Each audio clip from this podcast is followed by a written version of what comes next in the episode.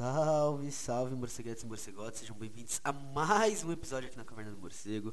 Primeiramente, queria agradecer a presença de todos, mas queria lembrar vocês também aí de seguir nas redes sociais, arroba morcego, underline, marcos, underline, às vezes no TikTok também, mas Twitter, Instagram, e também de, ouvir, é, de assistir a gente na Twitch, em twitch.tv barra Caverna Morcego, que é o nosso outro projeto, onde a gente está sempre fazendo live, inclusive aonde rolou essa live com o Gabriel Colombo, e também no YouTube. E lembrar que esse projeto só é possível a partir do seu apoio. Então, em apoia.se barra caverna morcego ou a partir do pix mpbl95531 você pode fortalecer os projetos da Caverna do Morcego.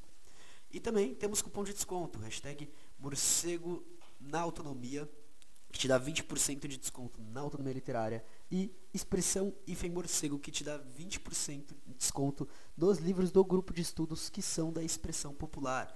Então, aproveita aí, bora lá e bom episódio.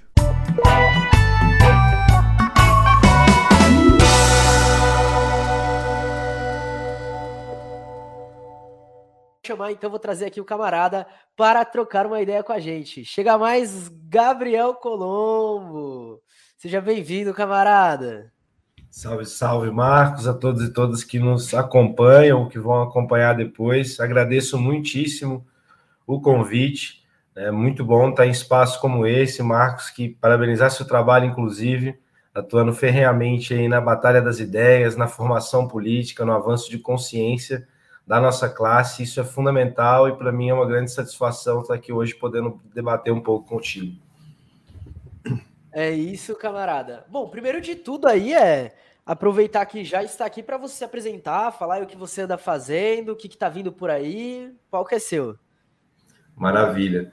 Bom, eu sou Gabriel Colombo, sou do interior de São Paulo, de Piracicaba, né, moro lá desde 2009, é, tenho 32 anos, sou o mais jovem candidato ao governo de São Paulo, é a primeira vez, inclusive, que eu disputo as eleições, né, que sou militante do PCB e a centralidade da nossa luta aí é na organização da nossa classe, na formação política da nossa classe, né, no seu desenvolvimento e avanço de consciência. Então, milito no PCB desde 2015, mas atuando em diversas lutas, né? Como agrônomo, muito na luta agrária, né? Então, trabalhando junto aos assentamentos, aos quilombos também, né? Que é muito esquecido no estado de São Paulo. Às vezes a gente pensa que não tem, mas São Paulo tem uma região com grande concentração de quilombos, inclusive. Foi o que me inspirou, inclusive, a fazer meu tema de mestrado em ecologia, que é a região do Vale do Ribeira. Né? Atuei lá durante uns dois anos no quilombo de Bombas é um quilombo que não tem nem acesso, inclusive, por, é, por estrada, né? Você tem que chegar até a estrada, tá uma hora de trilha depois para chegar até o quilombo, assim. Então é uma situação de precariedade muito grande, mas de muita luta, né? E que expressa diversas formas, inclusive, de opressão do Estado, né? Porque o Parque Estadual Turístico Alto do Ribeiro, o PETAR, foi criado sobre a área do quilombo e daí eles começaram a ter uma série de restrições, né, para suas práticas produtivas é, que foram promovendo um êxodo ali da área do, do quilombo, né, desmontando a forma de organização comunitária, etc. Mas antes de ser né, militante do PCB e mesmo por esse trabalho no quilombo, né, já na agronomia ali nos primeiros anos, né, no segundo, terceiro ano, comecei a atuar aí nas lutas né, pela reforma agrária, pela agroecologia, junto também a associações e cooperativas de pequenos agricultores, e é um pouco encontrando os limites de atuar só num setor assim, só numa frente de luta, que eu vou pensando, bom, preciso de algo né, que vá à raiz dos problemas, né, como dizia o Marx, mais radical, e é daí que me encontro no partido para ter uma perspectiva totalizante das lutas. Não que não, a gente não esteja inserido em setores, mas isso se conecta né, com uma tática, uma estratégia mais ampliada né, para propor e estar junto e trabalhar junto a nossa classe. Então, acho que um pouco disso né, para a apresentação aí, também não tomar muito tempo com esse foco, que a gente tem pautas quentíssimas para debater. É isso. É, bom, primeiramente queria agradecer aí sua participação, de estar aqui trocando essa ideia com a gente. É, camarada que já tive a oportunidade de trocar várias ideias fora daqui, o que, e foi daí que eu olhei. Acho que eu tô travando, mas voltei. E foi aí que eu olhei e falei, putz, preciso dele aí, porque tô curtindo. Inclusive, o tema foi proposta sua é, e é um tema que eu vejo que muita gente se esquiva, né, de fazer. Enfim, inclusive no momento que a gente está passando agora, é, eu acho que o primeiro desvio, por exemplo, do, do cara lá do Rio de Janeiro, antes de, de, de, do que falou ontem das drogas, mas começou nisso daí, né? É, e hoje a gente está aqui então para falar um pouco sobre segurança pública, um pouco sobre policiamento. É, o camarada Gabriel Colombo, inclusive, esteve na USP essa semana e lá na USP a gente está tendo um problema com a polícia, que é a presença da polícia militar. É, e por onde que você acha que a gente deveria começar esse debate sobre segurança pública, sobre a polícia, sobre o que acontece nas periferias? É, por onde você acha que a gente deve iniciar esse debate? Bom, no, no, campo da segurança pública não é muito diferente de diversas áreas, no que tange a gente, na esquerda, ter abandonado né, é, um debate propositivo e que toque, assim, é, o cerne dos problemas, né? A gente, para não perder voto, para não abalar a classe média, né, para não, não, não, desenvolver é, é, né, a consciência da nossa classe por conta dos limites das eleições, abandonou a pauta de debater criticamente a segurança pública, né? É, então, você vê aí a maioria dos candidatos né, que se apresentam no campo de centro-esquerda, ou mesmo de esquerda, alguns até da esquerda socialista, não tocam em denúncias no que é a violência policial, no que representa né, a guerra às drogas, que na verdade é uma guerra né, é, aos pobres, isso tudo vai sendo esquivado. Fala-se muito na carreira militar, né, na promoção de um currículo né, de direitos humanos na formação dos militares, como se isso já não existisse. Né? Aí na USP, a Academia do Barro Branco tem no seu conteúdo diversas disciplinas de direitos humanos, mas não é isso que vai transformar né, esse braço armado do Estado. Então, eu acho que colocar em pauta isso né, e denunciar situações que ocorrem é fundamental. E quando eu estava conversando com o Marcos né, sobre o tema, né, tem algo da, da USP, né, que o Marcos está muito engajado em fazer essa denúncia corretíssima da Polícia Militar dentro do campus, mas da importância da gente casar essa luta junto à nossa classe, sobretudo os seus setores mais precarizados, né, que sofrem com o extermínio da juventude negra nas periferias, com encarceramento em massa, né? É, com a humilhação. Né? Então a gente tem diversas formas aí da, da polícia né, de fazer os enquadros vexatórios, né, humilhantes, é, sobretudo da nossa juventude, mas não só, e sempre com um corte muito racializado né, da nossa população, da população trabalhadora. Então, acho que colocar né, em denúncia essas questões, né, apontar aqui, olha, o que predominou até hoje na segurança pública foi apontar a militarização como a solução. E ninguém se sente mais seguro por isso. Pelo contrário, se a gente vai, né, uma das atuações que eu participo bastante também do, do partido é junto às ocupações. Nas ocupações, todo mundo se sente inseguro na frente da polícia, na verdade. Né? Se a polícia está na rua, né, e você é uma mãe, vê seu filho saindo, ela fica com medo do seu filho ser preso, né, dele tomar uma surra, dele ser assassinado pela polícia, né? É, então a gente tem que, enfim, apresentar esse, esse quadro, acho, né? Primeiro de, de demonstrar aí, com fatos concretos, né? E acho que isso não faltam. É, a gente teve no início, de São, no início do ano, por exemplo, em São Paulo, na Zona Norte, o Luca dos, Lucas dos Anjos, ou Lucas dos Santos, agora na Brasilândia, né? Que foi é, assassinado quando estava saindo da casa da mãe indo para um churrasco que a polícia parou ele, o carro tinha uma placa que já tinha participado de um assalto, mas que era da compra anterior, começaram a fazer uma abordagem racista com ele. Chamam, você tá olhando o quê, neguinho? Alguma coisa do tipo. O cara não curtiu, mas só encarou. E daí os caras já tiraram ele de dentro do carro, começaram a surrar. Né? Tava a esposa e os dois filhos dentro do carro, imobilizaram ele, com ele imobilizado, né? com aquela tática do joelho na cabeça o cara tomou os tiros e foi assassinado ali no local. Então, com uma, a partir de uma abordagem racista, ele com a família não estava né, sequer portando nada nesse caso, né, e foi brutalmente assassinado. A mãe dele foi no hospital para ver a situação que ele se encontrava, porque ele, né, o que alegaram foi que ele morreu a caminho do hospital, ou no hospital. É, e a mãe, o policial não quis deixar a mãe dele entrar para ver ele no quarto. Ela tentou entrar, o cara deu uma rasteira nela, numa senhora, e jogou ela no chão. Então, esse é o tipo de tratamento que a polícia reserva né, é, para os nossos. Eu acho que com isso não tem muito como ter conciliação. Né? Então, acho que, enfim, para colocar o debate, antes da gente entrar em propostas, como fazer, acho que esses aspectos de unificar todas as lutas, né, que vão desde a legalização das drogas, a luta contra a violência policial, a luta contra o encarceramento em massa, a luta né, é, contra a presença da PM no campo, é fundamental. E fazer isso também né, de uma maneira afirmativa que a gente pode colocar depois em termos de propostas, o que a gente tem acumulado de debate nesse sentido. Uh, aproveitando como você abriu, né, é, me vieram duas coisas assim na cabeça que eu acho que são dois, dois debates que realmente sempre, sempre se aliam quando a gente começa a falar dessa questão, né? O primeiro debate é que vai ter aquela galera que vai falar, ah, mas é só um caso e tal, não sei o quê. E aí quando você vai ver, é dois, três casos todo dia. É uma coisa sistêmica, né? Uma coisa sempre tá acontecendo algum caso em algum canto do país. É, e, é, e é muito louco, porque aí é, o, né, é, o, o, o que vem como segurança pública, na verdade, acaba que não deixa ninguém seguro, como você falou no caso da, das mães das ocupações, como ficam, né?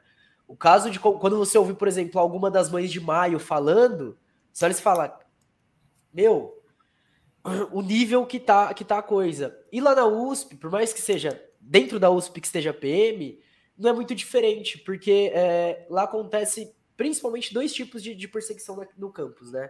Um é contra os alunos que moram no CRUSP, até que o, porque até que o, a base fica do lado da moradia estudantil, ou seja, quem não tem condição de morar, ou quem vem de muito longe uhum. e tal, precisa de uma moradia ali, ou na saída para pedestres que tem perto da São Remo, que é a favela que fica atrás da USP.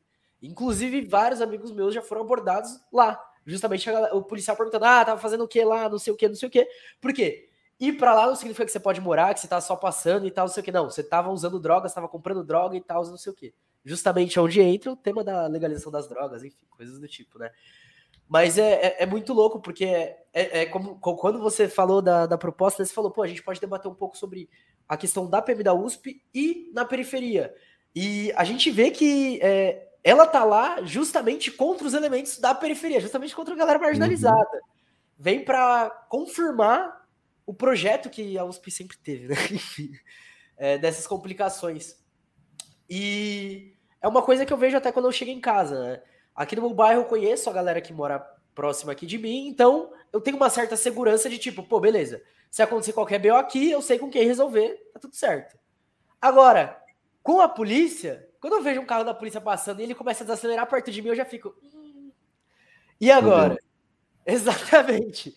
É, eu, eu, tenho, eu tenho, tenho uma galera no meu, no meu WhatsApp, toda vez que eu tô voltando, que eles ficam falando, vai avisando e tal, não sei o que, porque aqui é uma coisa comum assim. Então, tipo, você vai.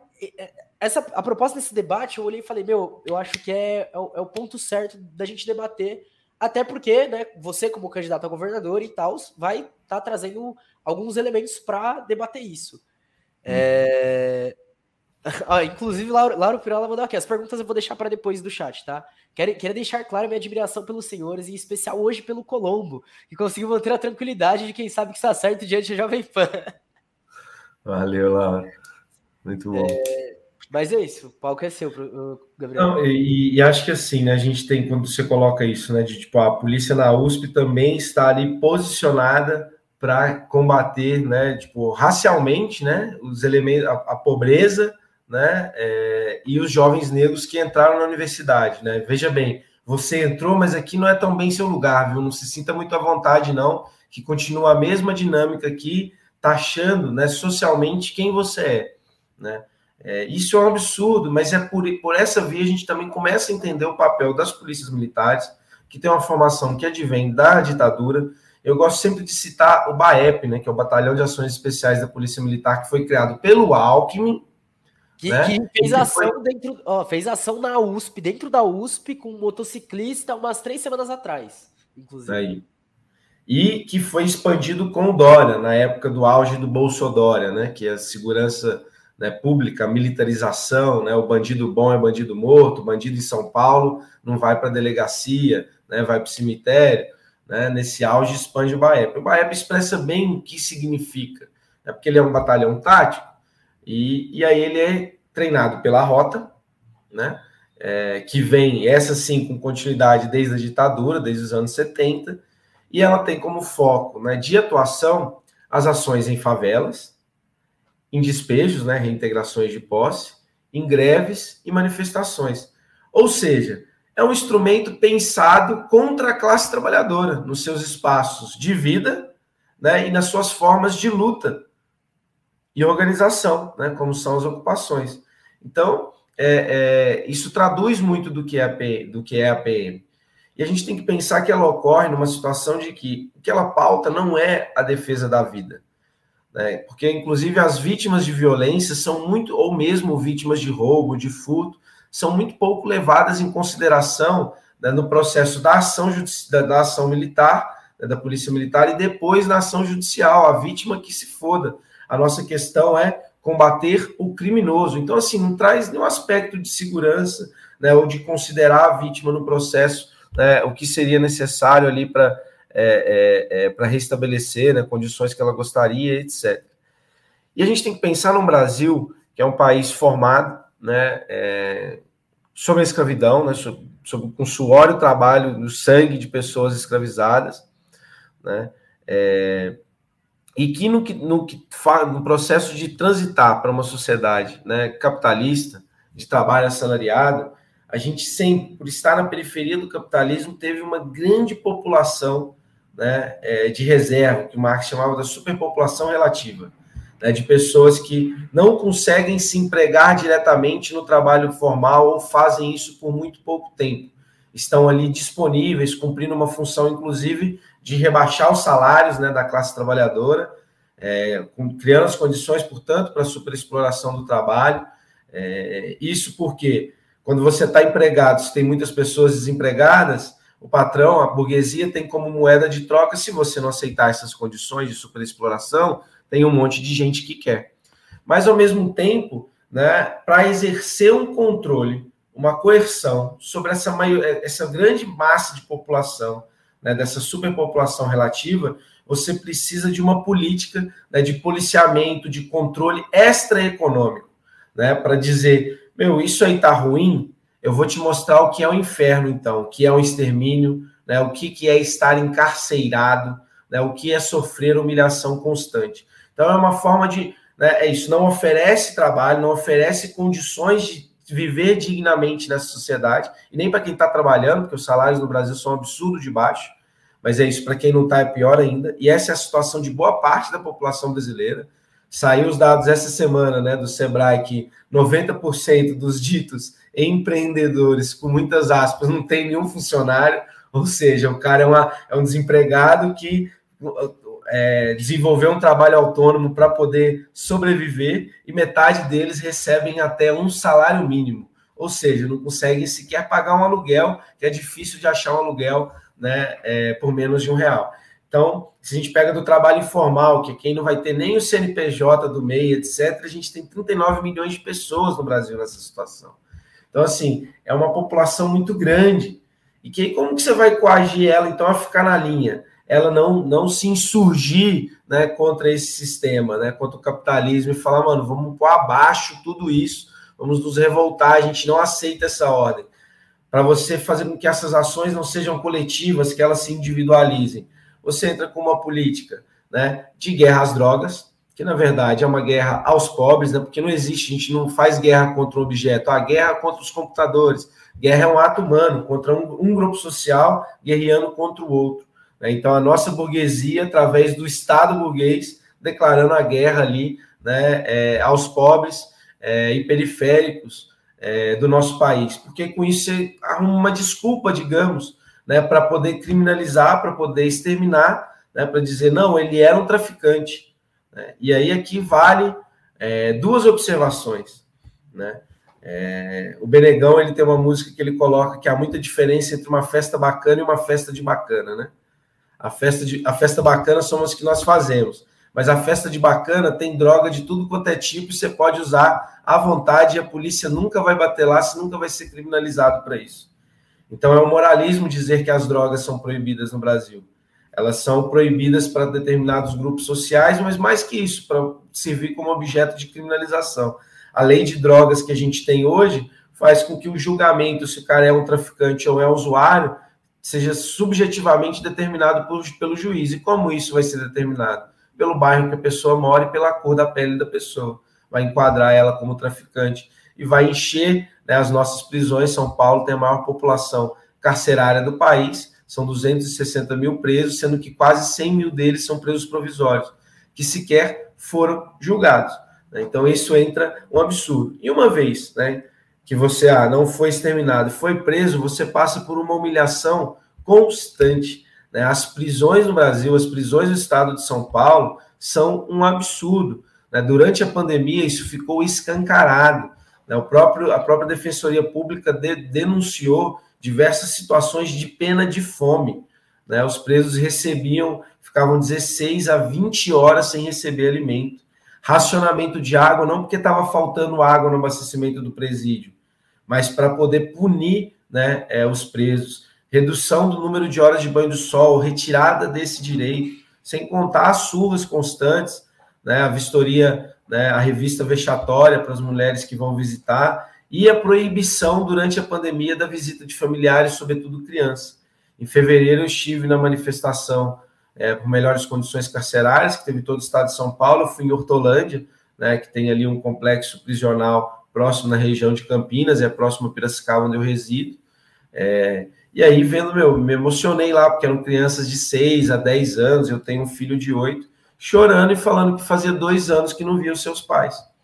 Né? É, porque usaram a desculpa da Covid, dizendo que né, não poderia ter contato devido ao vírus, mas aquilo que a gente sabe que é fundamental, que é o isolamento social, que é a higienização, portanto, o acesso à água estava sendo racionado, e as prisões no estado de São Paulo são todas superlotadas.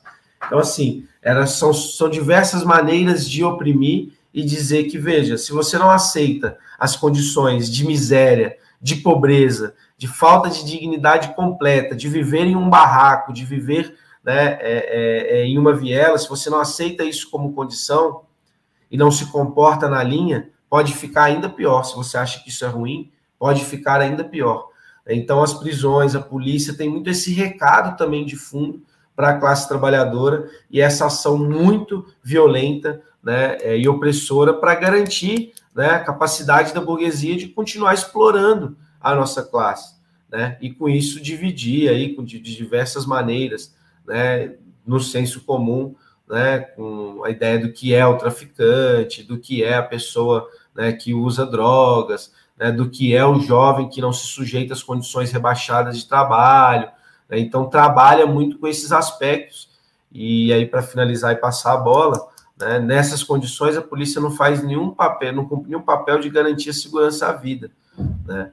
É, cumpre o papel de garantir uma segurança ao patrimônio né, da burguesia, da classe média alta, e faz, a isso, faz isso à custa de muitas vidas né, da classe trabalhadora. Perfeito, camarada, caralho. É, assim, você, vê o, o nível de, de, de, como eu curti é, essa fala. No começo, você falou justamente dessas medidas extraeconômicas que são tomadas é, para tornar o que era ruim um inferno para olhar e falar, você não tem opção, né?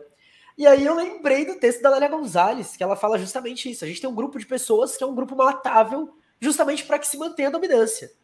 É, uhum. A hora que você falou, eu falei, nossa, foi no ponto do bagulho, é isso mesmo. É, e é, é, é, triste, né? Enfim, estar tá nessa situação, mas é, é, é, é, muito louco como essa lógica opera, né? O, e aí você entra no tema da guerra às drogas, e aí aproveitando que você citou Dom L na USP, eu vou citar Dom L agora. Em Pânico de Nada ele fala, né? Nos consideravam drogas. E a, e, as, e a guerra às drogas não era sobre os entorpecentes. Uhum. E é uhum. justamente isso, né? São, são três coisas que vão se conectando assim. Tanto a sua fala, Lélia Gonzalez e Dom L, é, que demonstram. Deus L. Aí, ó, Deus L. que demonstram justamente como que, que, que, como que se dá essa operação. E é para manter a dominação, né? Para você ter essa coerção para você conseguir manter tanto a exploração através do capital, quanto para as pessoas olharem e falarem: não, vou ficar na minha. Pelo amor de Deus, se eu me mexer. Se eu, se eu sem fazer nada, a polícia já tá aqui invadindo minha casa, dando tiro para todo lado, matando vários amigos e tal, não sei o que. Imagina se eu me mexer. Vamos uhum. então ficar quietinho. E aí, é, eu vou aproveitar uma, uma pergunta para dar, dar, uma complementada, já entrando aí já num tema de é, mais de propostas. Mas aqui, ó, meu dedo, meu dedo esquerdo mandou. Gabriel, o treinamento militar é um grande problema. Mas como podemos pensar em tornar obsoleto esse tipo de, de instituição, melhor integração das cidades, oportunidades? E aí eu vou dar uma acrescentada. É, para falar tanto no sentido tático, né? Porque assim vai, por exemplo, ah, candidato a governador, é claro que vai ter um projeto que não vai diretamente acabar com isso. Não existe a possibilidade de acontecer isso. Mas tanto nesse sentido tático, quanto no sentido estratégico, como militante, comunista, é, dialogar aí essas duas coisas. Perfeito. Ah, acho que né, isso não dá para fazer na canetada, né? Acabar com a polícia depende de um processo revolucionário, né? Então isso nos coloca tarefas, inclusive, que vão para além né, de um processo eleitoral, que vão para além de pensar assumir um governo, mas de, de, tomar o poder de fato, né? Como diz o Lenin, para fora do poder tudo é ilusão, né? Então a gente tem que pensar que as transformações radicais, né, elas vão depender de algo mais né, do que ter um comunista dentro de um governo, mas disso fazer parte de um processo né, de construção do poder popular, né, da capacidade do nosso povo criar as condições de dirigir econômica e politicamente a nossa sociedade e enfrentar a burguesia, ter né, claramente esse objetivo né, de tomada de poder, de colocar abaixo esse estado de coisas e construir uma nova sociedade. Mas tem como a gente pensar hoje em elementos que né, é, contenham né, a violência da polícia militar. Por exemplo, hoje no estado de São Paulo a gente tem a questão da implementação das câmeras, que isso seja universalizado em todas as fardas. E a gente sabe que eles vão adotando, né, e tem que ser algo que aprimore tecnologicamente, aprimore em termos de, tec, de, de, de, de práticas, né, porque a gente sabe que já tem estudos em países que implementaram, que com o passar do tempo, né, os batalhões vão desenvolvendo formas de mascarar né, a presença dessas câmeras e voltam a elevar novamente né, o índice de, de, casos de violência né, é, e de homicídio. Então, beleza, serve para um primeiro momento, mas pensando que não dá para parar por aí. É o segundo, né, e junto com a própria questão da câmera. A, o arquivo disponível dessas filmagens ele tem que ficar né, disponível para conselhos populares que vão ser formados. Beleza, pode estar lá a ouvidoria da polícia, mas tem que estar os movimentos né, dos direitos humanos que atuam com isso. Está né? Tá presente, por exemplo, representação de organizações como as Mães de Maio, que sofreram e foram vítimas diretamente né, é, dessa, viol dessa violência é, é, policial. Tem que estar junto disso representações né, é, da classe trabalhadora, dos bairros, etc. Tem que estar presente né, né para poder, de fato, né, contribuir no controle desse órgão. Terceiro, todo mundo, né, todo policial que né, é, é, pratica, porque assim, está tudo fora da Constituição, né? As violências, os enquadros, né, a invasão de barracos sem mandato. Só que, meu, foda-se, né? Tipo, o que vale é quem tem a força. Então, é, se a gente está no né? quadro. É tudo da ditadura. É como se tudo da ditadura. Exato, e, e, tudo isso está tá ilegal, né? Tipo, essas formas de enquadro, essas formas de invasão, a, é, é, é, o extermínio, obviamente, né? os homicídios praticados pela polícia, é, enfim, o, o, o, a forjar, né? É, droga, arma nas mochilas aí da juventude, tudo isso está é, extra legal. Então, quem praticar isso, a gente exercendo esse controle, vai ser exonerado, demitido, sem direito, isso é algo que dá né, para fazer, dá para chamar para o debate público, dá para colocar isso em questão. Né? Quarto ponto, tem um desinvestimento no policiamento militar e parte desses recursos ser investidos, serem investidos né, em comunidades que foram afetadas né, pela violência policial, pela guerra às drogas, na reparação das vítimas. Né? Isso é fundamental. Né? É, um quinto ponto, a gente tem que criar as condições de transição, de transitando, né? Tipo, então é isso, ah, né, a, a dialética entre reforma e revolução. Né? A reforma para a classe trabalhadora, como fala a Rosa Luxemburgo, ela é sempre uma conquista se ela amplia a nossa capacidade. É a Rosa aí. Ela, se ela amplia a nossa capacidade de organização e consciência da nossa classe. Se ela é uma migalha que apassiva a nossa classe, ela não serviu, né? ela não está junto do processo revolucionário a gente tem que ter conquistas nesse caminho que sirvam para aprimorar. Uma dessas é fazer uma transição para uma segurança comunitária. Então, por exemplo, nos locais de trabalho, de estudo, né, como tá, a gente está debatendo aqui junto, né, é, é, a Universidade de São Paulo e de moradia, né, você ter a partir né, é, do Estado um estímulo e treinamento para que a comunidade tenha capacidade de autodefesa, possa eleger né, pessoas eleitas responsáveis pela segurança desses espaços e que né, o, a, a, os seus cargos sejam revogáveis. Então, ela recebe, beleza, né, enquanto funcionário público, mas é revogável, para não criar essa lógica de um braço permanente de violência. Porque se ele deixa de atender aos interesses daquele determinado bairro, daquele determinada né, é, universidade, daquele espaço de trabalho, ele já não está servindo mais aos interesses da comunidade, então ele não nem cumprir aquele papel. Né? É, e que isso seja garantido com treinamento, né? É, com preparação, né? É, com diversas técnicas aí que preparem para enfrentar diversas formas de violência.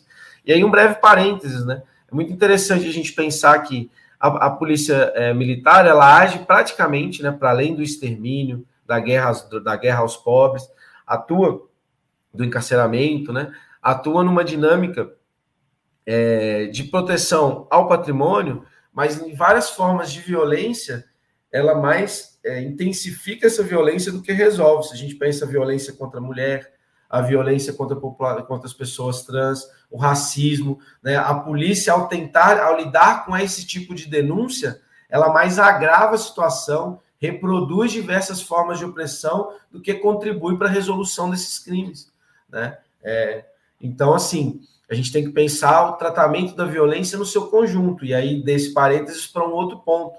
Né? Então, é, é, o combate por exemplo, né, a opressão, a violência contra a população LGBT, passa por criar redes de acolhimentos, né, porque é uma população que sai de casa muito jovem, salvo engano, a média de idade que, que, que a população LGBT sai de casa, boa parte por ser expulsa, é entre 12 a 15 anos, e vai se colocar em situações de superexploração do trabalho.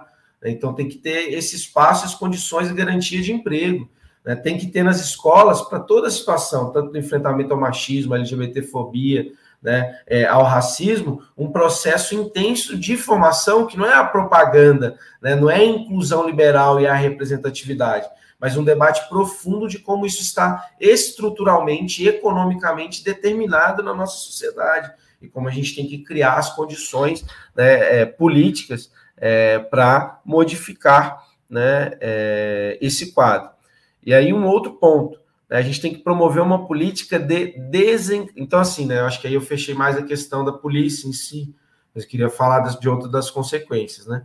Mas então eu acho que da questão da polícia é isso, não dá para acabar na canetada. A gente tem que criar as condições de controlar, reduzir a violência e punir eles, né? E criar as condições da nossa própria população, promover as condições né, de segurança à vida de fato. Né? Vai um pouco esse no norte do nosso programa e pensando, colocando no centro da questão as vítimas, né? Que no processo hoje é, policial, judiciário, ele é totalmente desconsiderado, é colocado de fora do processo, né? É, e aí as, das consequências dessa política, né, de segurança pública, é, acho que é importante pautar uma política de desencarceramento, né? É, primeiro, né, os presos provisórios têm que ter um rápido julgamento. Né? Quatro em cada dez presos provisórios já não deveriam cumprir nenhuma pena de privação de liberdade, das, da, segundo a legislação atual. Mas tem um elemento que vai para além dos presos provisórios. Né? Então, é, que é 40%, né, é, cerca de 40% das pessoas que estão presas, privadas de liberdade, são por, por conta de tráfico, né, porte de drogas.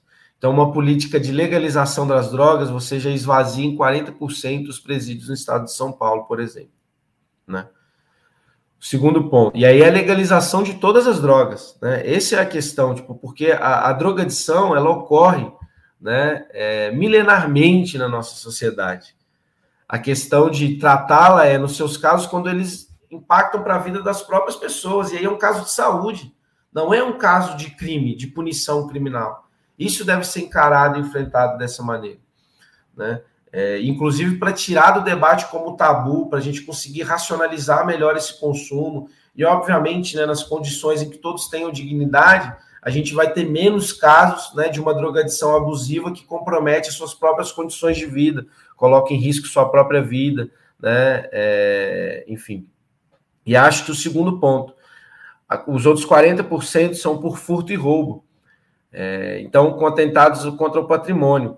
E que isso ocorre numa sociedade que é extremamente desigual. Então, enfrentar a desigualdade e acabar com a punição né, é, de pena de privação de liberdade para quem realiza um furto, porque tem muitos desses que foram roubar uma carne no mercado, porque o preço ficou escandaloso, sabe? Mas também pensar que, mano, quem né, pega o celular também, às vezes é para ter uma grana, ou para drogadição, mas ou porque não está tendo condições de vida e etc. Então, assim, criar as condições para enfrentar a desigualdade e erradicar a desigualdade é muito importante. A gente tem no Brasil, né, no estado de São Paulo, metade da população trabalhadora ocupada recebe até R$ 1.800. É menos de um salário mínimo e meio. Isso é muito pouco. Isso não dá para nada. Né? A gente tem no Brasil, né, até 70% da população recebe dois salários mínimos. E os 90% recebe até três salários mínimos. Isso quer dizer, se você ganha R$ 3.800, você está entre os 10% mais ricos da população e você não é rico, você ainda é pobre. Só que aí você vai pegar o topo da pirâmide, os caras que são 62, 68 bilionários, eles têm uma riqueza equivalente aos 128 milhões mais pobres da população brasileira.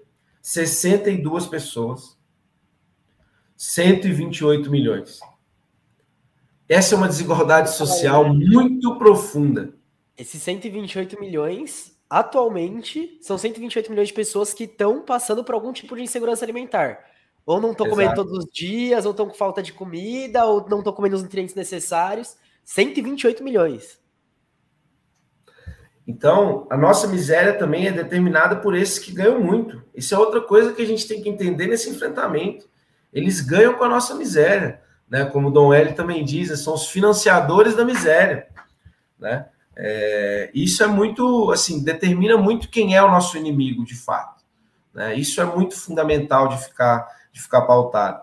Mas, para além disso, você tem vários elementos subjetivos também em uma sociedade mercadológica pautada pelo consumo para garantir o lucro né, é, das empresas. É, e isso se expressa em várias áreas, né? inclusive é, na própria cultura, né, a, a, a, as diversas expressões aí da ostentação, que colocam uma diferenciação do playboy que tem direito a consumir tudo, tem o carro zero quando entra na universidade, tem, sei lá, um, um guarda-roupa só para guardar tênis, né, é, viaja para fora do país todo ano, todo fim de semana viaja pelo estado, toda vez por mês viaja pelo país, vai no restaurante que quer, usufrui de cultura, usufrui de e produz arte, lazer, né? Pode ir a todos os jogos de futebol, porque nem isso a gente pode mais agora com o futebol moderno, né?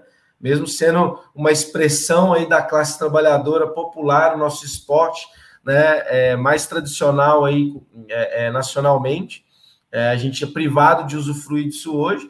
É óbvio que essa imensa desigualdade, né? é, vai despertar um anseio que, meu amigo, eu quero isso aí. E se eu ganho até 1.800 reais, se eu tenho um trampo intermitente, se eu sequer tenho condições de trabalho, se eu só dependo de bico, se eu precisar ter alguma das coisas assim, às vezes o básico mesmo da alimentação, eu vou fazer, né? Eu vou morrer de fome, né? Ou mesmo nessa sociedade do consumo que incentiva. Então, boa parte desses elementos de furto e roubo não está necessariamente né? Não é criminalizar a pobreza ou acusar a pobreza, mas é na desigualdade.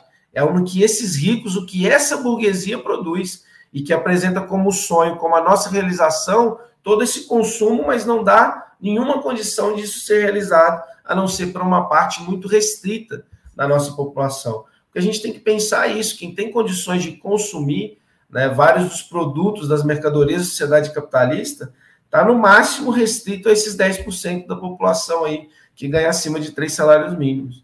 Né? É, enfim, então acho que é, é, um pouco desses elementos né, é, da política do desencarceramento que passa por uma política de legalização das drogas, né, e aí não é descriminalização, é legalização, inclusive para a gente nem né, é, é, é, ter de versar sobre isso, tem que ser direto. E é um debate aí só. Ah, todos esses debates que a gente está fazendo aqui é debate que a gente perde voto para caralho, né? Mas foda-se. Nossa questão não é o voto, nossa questão é o quanto a gente avança nas questões fundamentais. A gente tem que saber pelo que a gente está lutando para poder lutar. E a gente tem que saber contra quem a gente está lutando para a gente poder lutar. E tem que fazer isso de cabeça erguida. Né? E fazer isso conquistando esse debate, que é um debate difícil, por exemplo, né? nos centros das cidades, é um debate difícil entre né, os setores mais bem remunerados da classe trabalhadora, né, que no Brasil é difícil até de chamar de aristocracia operária, né? Mas a gente tem alguns setores que entram nisso, nas classes médias, que tem uma luta em comum contra a burguesia. Mas se a gente vai nas ocupações, nas periferias, o tema de falar do fim da PM é muito tranquilo. Então a gente tem que fazer esse trabalho de esse debate que é tranquilo aqui, ser tranquilo também né, no, no âmbito da, da, da, classe trabalhadora que está morando nos centros, que está morando mais tranquilamente, que muitas vezes tem no senso comum essa ideia de que a polícia militar é que representa a sua própria segurança. Né? A gente tem que, porque uma das formas também de nos dividir enquanto classe, para nos enfraquecer, para a burguesia nos oprimir, também criar essas várias fragmentações e cisões dentro da classe trabalhadora. Então, parte da nossa tarefa enquanto campanha, enquanto partido de uma maneira generalizada, também é conseguir né, essas pautas que são mais polêmicas consigam entrar em todos os espaços. Né, que beleza, se não vai convencer agora, a gente em algum momento, com a própria demonstração prática da realidade, com a experiência concreta, vai demonstrar que é a pauta justa. Como o Marcos falou, né? Se a gente começa a denunciar e colocar isso, tem muita gente que faz isso e faz bem, cito aqui um exemplo, que é o Ponto de Jornalismo, por exemplo, demonstra que, meu, não é nenhuma casualidade o que acontece, né? Acontece, acontece com muita frequência. A questão é né, não é televisionado, assim como a Revolução não foi. Né? É isso, é isso. E sobre essa questão até dos próprios debates é, e de como a gente leva essas discussões, a Angela Davis, em, é, porque as prisões estão obsoletas, ela fala, no final da, da escravidão dos Estados Unidos entra um tipo de trabalho forçado, ainda não entrou as prisões, mas entra esse trabalho, e uma galera já começava a bater, ó, galera, isso daí não dá certo, isso daí não dá certo, isso daí não dá certo, enquanto a sociedade se colocava, né, de um modo geral, principalmente as classes de cima, não, mas é o, é o que tem para fazer, é o mais avançado que a gente vai chegar. Um tempo depois, acaba o trabalho forçado e, é claro, entram as prisões. Aí ela fala, e hoje a gente está batendo pelo fim das prisões. Alguma, uma boa parte hoje fala, não, as prisões não vão acabar e não sei o quê. Só que é o que diziam antes. E cada vez que dizem não e tal, a gente prova na realidade que a gente pode mudar o bagulho. E é isso. Inclu Yuri Ribeiro Moleiro, muito é, salve, importantíssima candidatura. Essencial apresentar a esquerda de luta e não somente conciliadora. A gente pode ir para mais um bloco de pergunta? Três perguntinhas? Então, a primeira, e eu acho que é uma pergunta que muita gente tem, principalmente galera da periferia, que é uma coisa que acontece constantemente, né? Camarada, minha família do interior de SP saiu de professores para trabalhadores da segurança pública, carcereiros, policiais, etc., em uma geração. Como oferecer alguma algo além desse caminho para as cidades pequenas, né? Então, é, uma saída é, e, e, acho que não só em cidades pequenas, né? Mas eu tenho vários amigos que diversas vezes chegam e falam: putz, meu sonho é ser policial e tal, e não sei o quê. E, inclusive, é um amigo muito próximo que eu tenho um grande carinho que quer ser policial, a mãe é professora.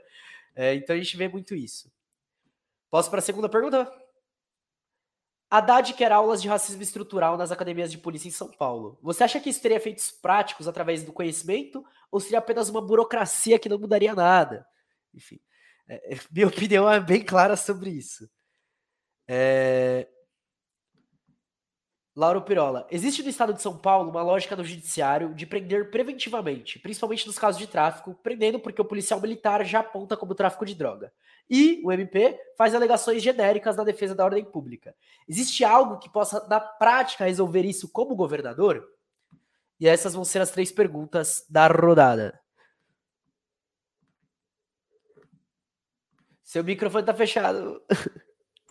Caramba, dois anos de pandemia a gente ainda não aprendeu, né? Não, não, é sempre isso, é sempre isso. Às vezes você acha que fechou e tá aberto. É... é não, muito boas as questões, agradecer né, aos camaradas que estão acompanhando. Acho que a questão da alternativa de trabalho, justamente a gente precisa de uma política é, de emprego massivo, ampliado em todas as áreas. A gente tem, no estado de São Paulo, foram 28 anos do governo do PSDB que aprofundou um programa neoliberal que né, é, promoveu um desemprego ampliado, assim, precarização das condições de trabalho, e teve como base uma privatização das empresas públicas e um sucateamento dos serviços públicos. Então, por exemplo, né, na, na, o Marcos faz sociais, né, Marcos? né, para quem está nas sociais, que, que quisesse ser professor, desde 2013 não tem concurso público. É a categoria O precarizada. Nem pensa nisso. E aí é isso, tipo, com baixos salários, né? Aí para poder justificar, garantir um, um propor uma nova, nova carreira docente, né? É, o Dória, é, para poder chantagear os professores, põe um, um, salário com subsídios, né? Que não vão ser incorporados depois da aposentadoria, que não tem perspectiva né, de plano de carreira, de fato, para quem estiver na categoria O, mas não tem isso desde 2013. Né? Imagino que aqui muitos que estão acompanhando também né, é, seja um, um, público também mais das universidades. É, e aí a gente pensar que no estado de São Paulo, por exemplo, você tem 19 institutos de pesquisa e mais da metade né, é, da, dos cargos técnicos científicos estão desocupados, as pessoas foram é, é, é, foram se aposentando e não teve concurso público novamente desde o início né, dos anos 2000. E aí a gente pensa né, é, na saúde, né, que é a lógica das OS, de precarização, de redução do número de trabalhadores, também né, é, reduzindo em muitos concursos públicos. E se a gente vai para o setor produtivo, né, a gente teve um processo de, de privatização da COSIPA, que é a Companhia Siderúrgica Paulista, né, foi para a mão da Uzi Minas, a FEPASA, que foi desmontada, né, então, é, inclusive para o interior, isso tinha uma importância de emprego imensa, né? Inclusive para a própria organização da classe trabalhadora, porque imagina, Marcos faz um panfleto aí na USP, num trilho de trem só ele consegue chegar né, até essa região lá de Votuporanga, numa mesma linha, parando em várias estações e distribuindo né, é, é, para camaradas deles. Então, o próprio processo de organização política isso foi importante, mas voltando aí para a questão do emprego, gerava muito emprego, porque isso conectava todo o estado de São Paulo. Isso foi privatizado né, para que não tenha transporte de cargas e de pessoas amplamente, mas os trilhos no estado de São Paulo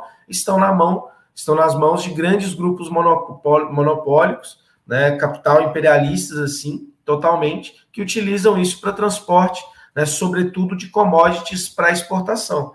Então, isso algo que gerava emprego, né? Só para o funcionamento de uma estação, da ampliação e manutenção de trilhos, isso gerava uma abundância de emprego muito grande, sem contar a qualidade de vida para a classe trabalhadora que tinha um meio de transporte alternativo, né? É, ao transporte rodoviário, que hoje é extremamente concentrado. A gente pensa que São Paulo privatizou né, é, o Banespa, é, que era o banco né, é, do estado de São Paulo, que era quase centenário, foi privatizado em 99, era o terceiro maior banco público do país, foi entregue na mão do Santander, né, que só aí se fortalece dentro do país. Por quê também? Porque todo o funcionalismo público do Estado, praticamente, era por ali que se fazia o pagamento. Então, todo o salário mínimo do, do funcionalismo cai na, na, na conta né, é, do Santander e fica ali disponível para ele fazer investimentos, para poder emprestar com juros altíssimos para as outras pessoas.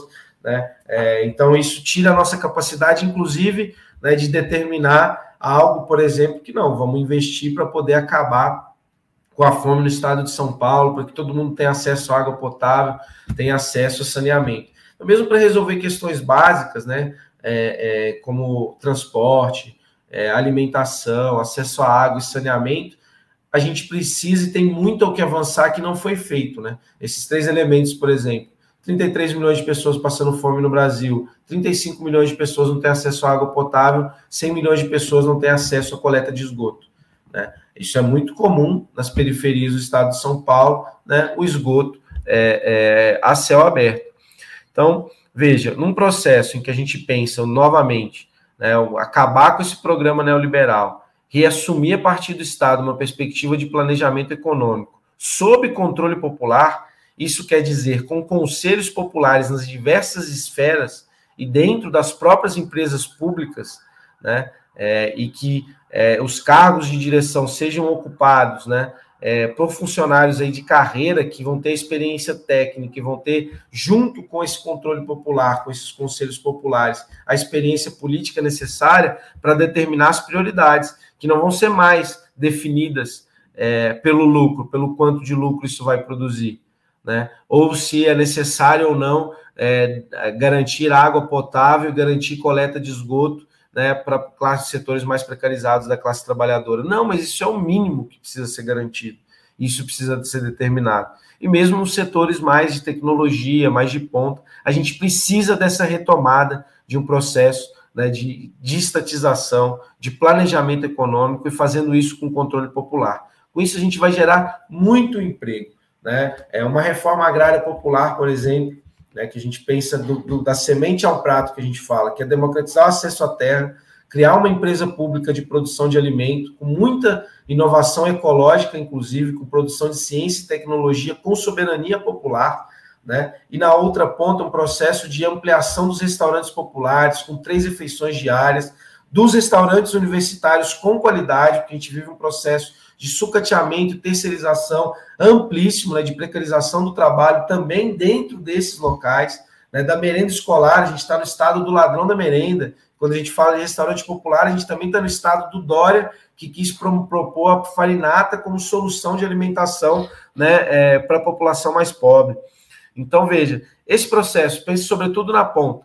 Né, se a gente tem é, merenda escolar de qualidade, se a gente tem restaurante universitário, restaurantes populares, isso vai gerar muito emprego já, porque não vai ser a lógica precarizada, terceirizada, etc.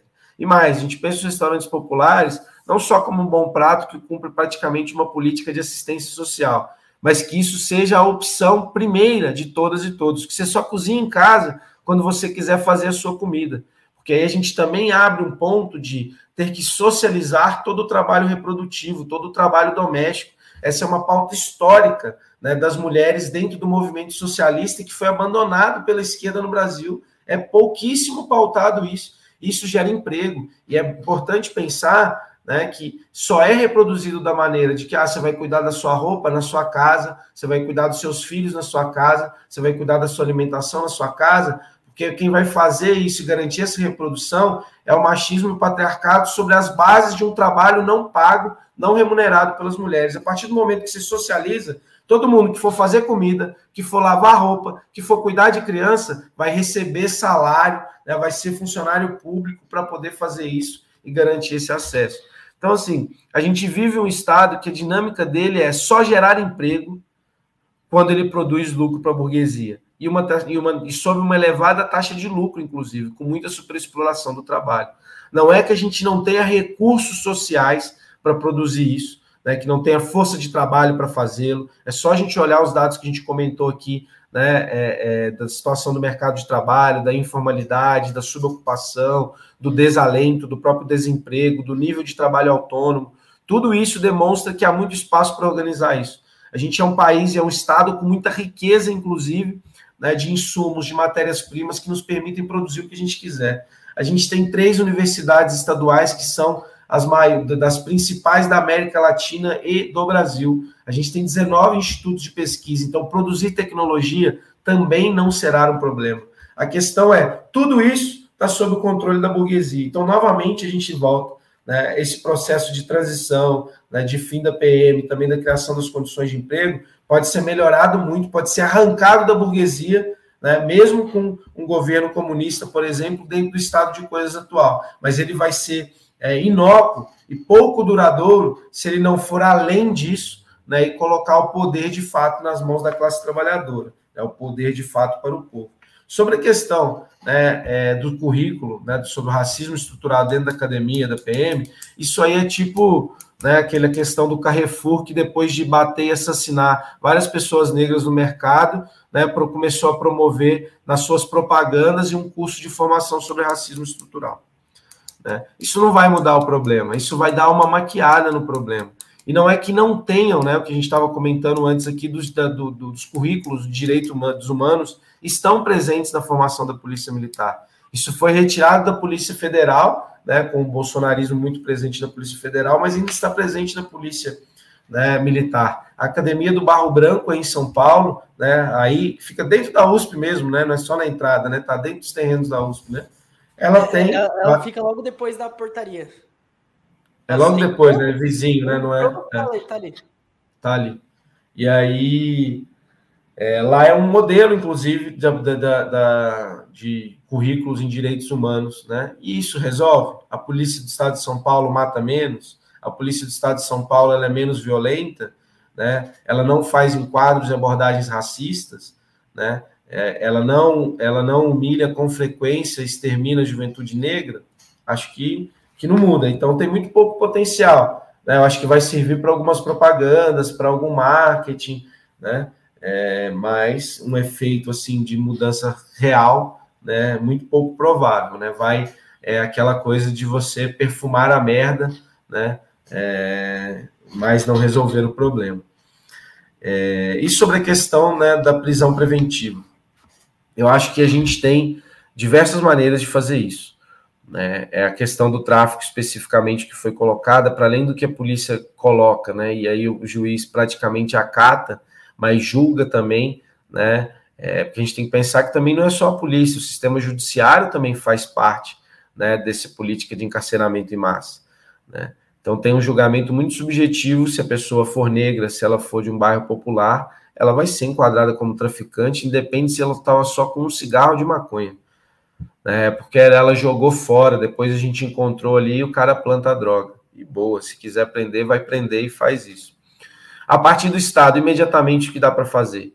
A gente pode criar um intenso né, é, é, plantão jurídico, juntando é, defensoria, né, é, juntando, criando uma condição aí junto com os próprios advogados populares, criando organismos dentro é, do próprio Estado com apoio popular para é, é, criar aí uma intensidade de, de, de, processo de desencarceramento, né, de julgamentos é, é, e de um desencarceramento rápido.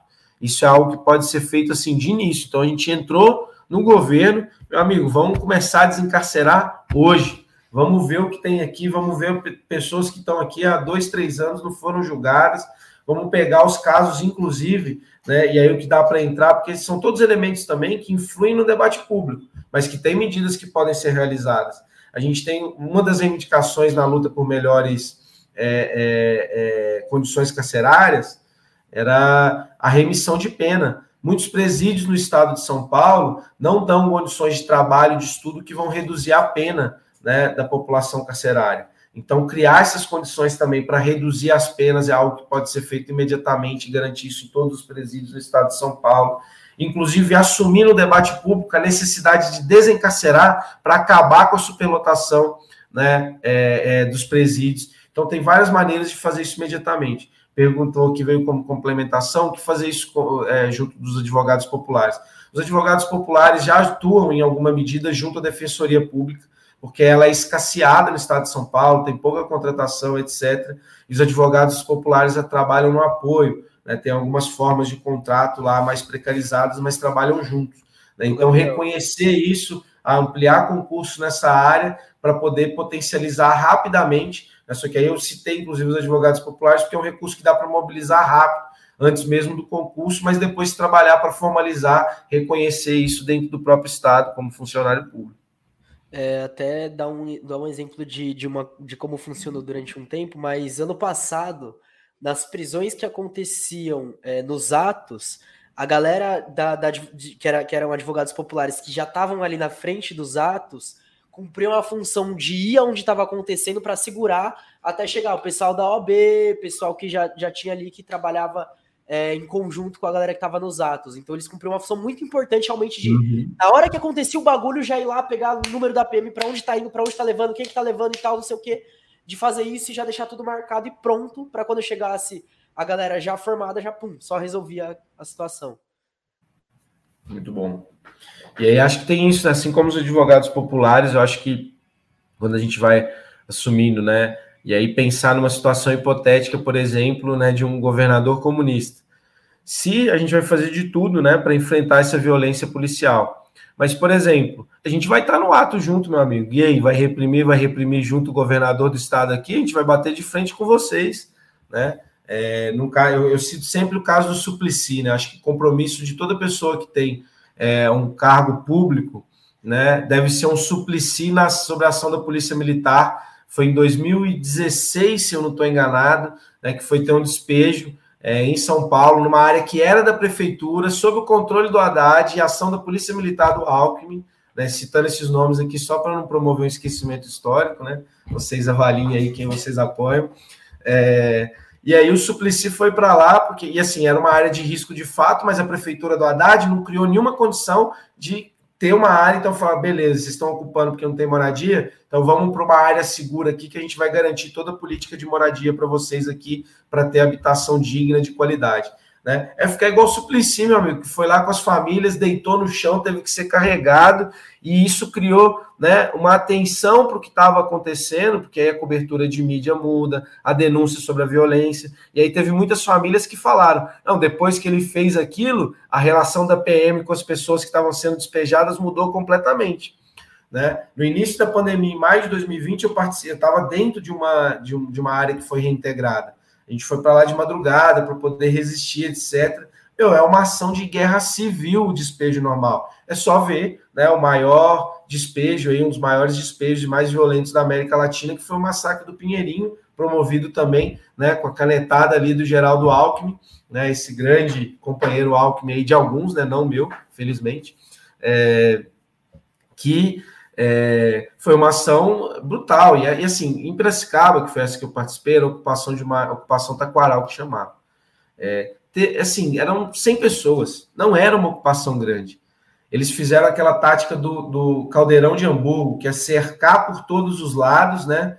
Como é tipo, ah, faz uma entrada, depois começa entrando por todos os lados e vai te apertando, te pressionando, deixando sem saída, e nisso intensificando né, é, é, a tensão porque tinha cachorro junto, o águia estava rodando em cima, o choque preparado, um monte de cara com bomba sem pino na mão preparado para qualquer ação, né? É, e aí do lado tem uma outra, né, uma outra área de moradia que foi oriunda de ocupação, que é o Pantanal, que aí o pessoal lá soltou um rojão assim quando viu a situação que estava acontecendo, meio que até para poder desviar o foco do PM.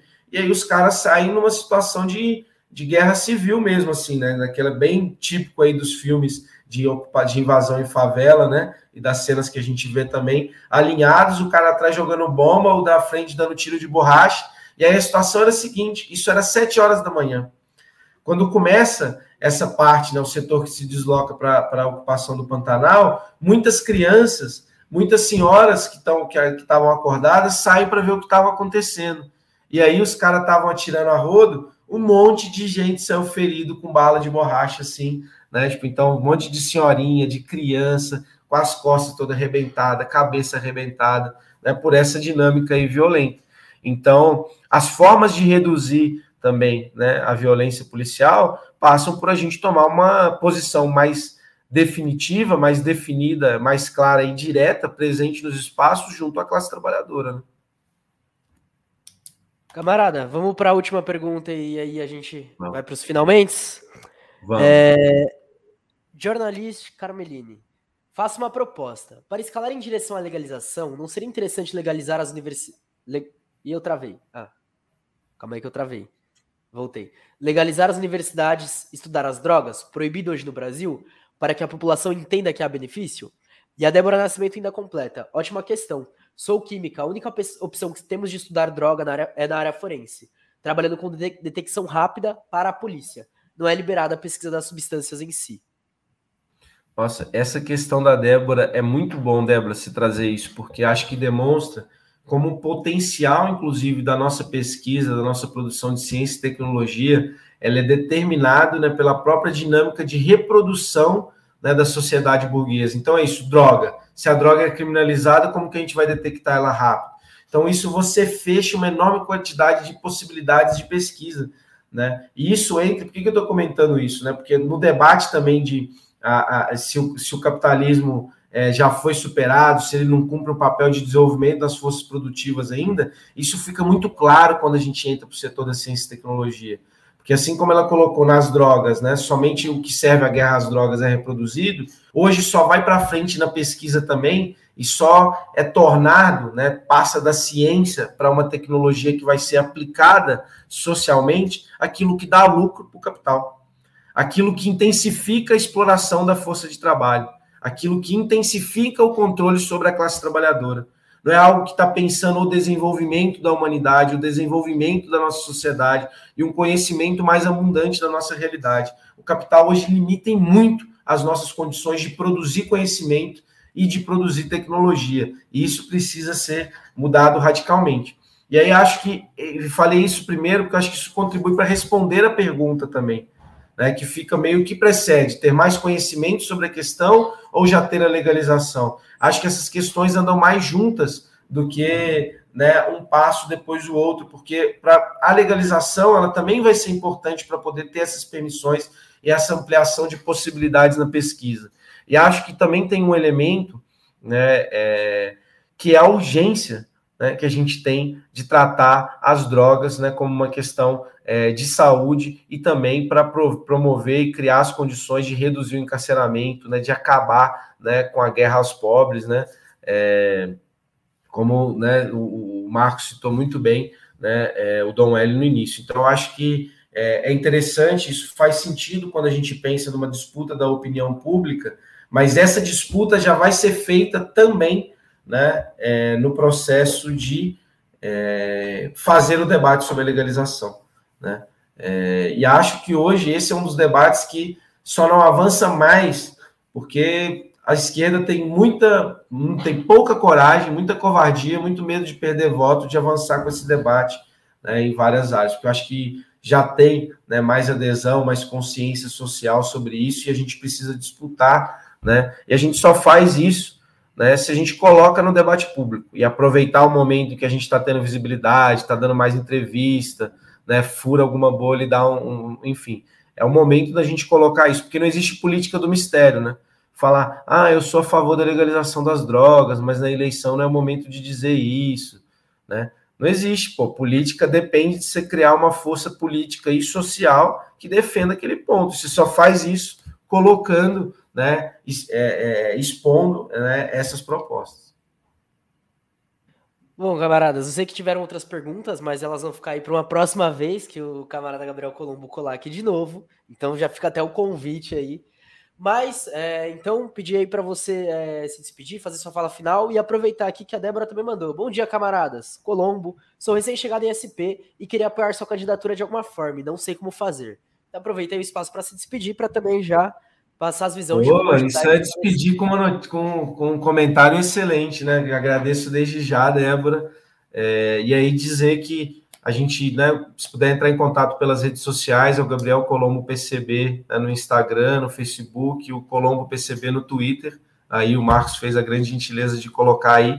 A gente responde, troca uma ideia, mas para colocar assim é, é, mais abertamente. O que a gente tem feito, uma proposta de construir até o fim de agosto está pegando contatos, organizando o que a gente está chamando de comitês do poder popular, né, para a gente poder distribuir os materiais, fazer as banquinhas de rua, trocar uma ideia, debater programa, conseguir ampliar esse diálogo na nossa, com a nossa classe.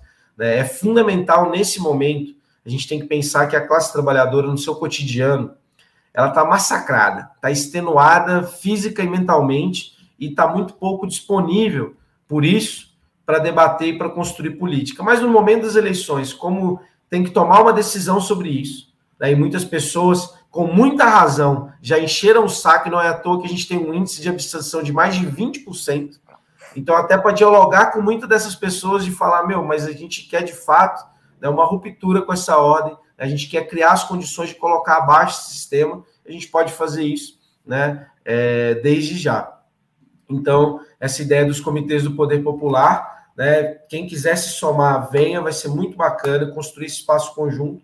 E a ideia é que, inclusive, né, não sejam experiências que se detenham nesse período eleitoral, mas que sirva de germe aí para muitas experiências de trabalho coletivo, sendo ou não né, militante do PCB ou de algum dos seus coletivos ou da juventude, mas que a gente faça e amplie vínculo né, com muitas áreas, com movimentos, com ocupações, para criar condições para a gente entrar e fazer o vínculo tão necessário com a nossa classe. Né? A gente precisa, e a tarefa histórica nossa, que somos jovens, eu sou só jovem um pouquinho mais tempo do que o Marcos, mas sou jovem ainda.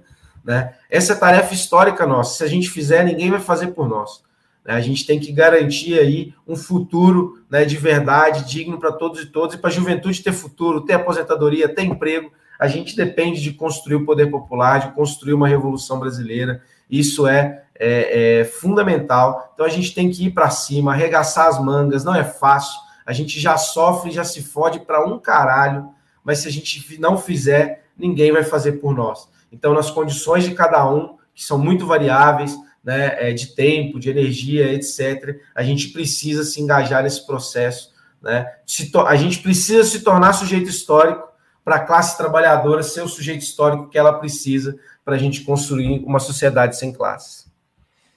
É isso, camarada. Queria muito mesmo agradecer sua participação. Queria agradecer a participação desse chat aqui maravilhoso, que fez ótimas perguntas. É, galera também aí falando, né, já querendo apoiar o que eu acho excelente. Só vou fazer um aviso enquanto eu encerro. Para a galera da Twitch, fiquem aí, que eu vou colocar uma raid, então vocês vão para outra, é, outra live. Galera do YouTube, acabando aqui, acabou mesmo, tá? É, mas pronto, já coloquei, então ainda tem alguns, algum tempinho aí para encerrar. Mas de verdade, muito obrigado por estar aqui. Muito obrigado por se propor a falar esse tema, é, que é um tema que, como você falou, muita gente, principalmente na época das eleições, busca desviar. Mas vir aqui de estar tá passando esse papo, estar tá passando essa discussão, me deixa muito feliz, assim, é porque a gente sempre fica, principalmente, né, como comunicador, a gente fica, putz, será que eu apoio alguém? Será que eu apoio? Será que eu não apoio e tal? Mas vendo alguém assim, né, tá dando nesse espaço e tá se mostrando de frente algo que aquece o coração. Ontem a gente fez uma live e a gente viu alguns projetos, e dentro desses projetos, o que ficou foi tipo: a gente não tá sozinho, tem gente fazendo, tem gente construindo. E é muito importante, tipo, mesmo ter isso daí, ter esse espaço. Eu fico muito feliz mesmo, camarada, aí, com, com tudo que foi dito aqui. É, e é isso, galera. Sigam o camarada, acompanhem. Quem puder fortalecer, fortaleça.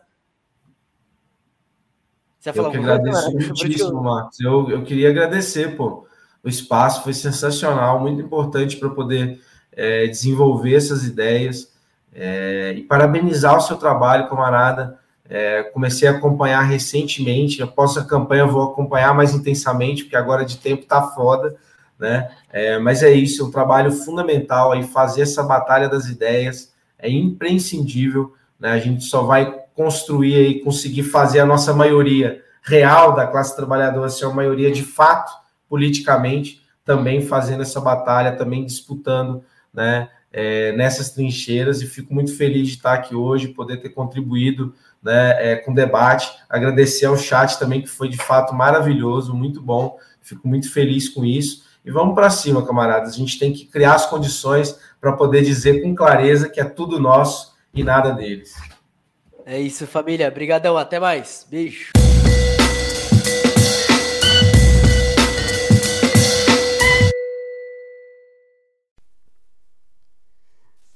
Isso, família. Espero que vocês tenham gostado do episódio. Então não deixe de seguir o camarada nas redes sociais, de acompanhar os debates, seguir a gente também, de fortalecer os projetos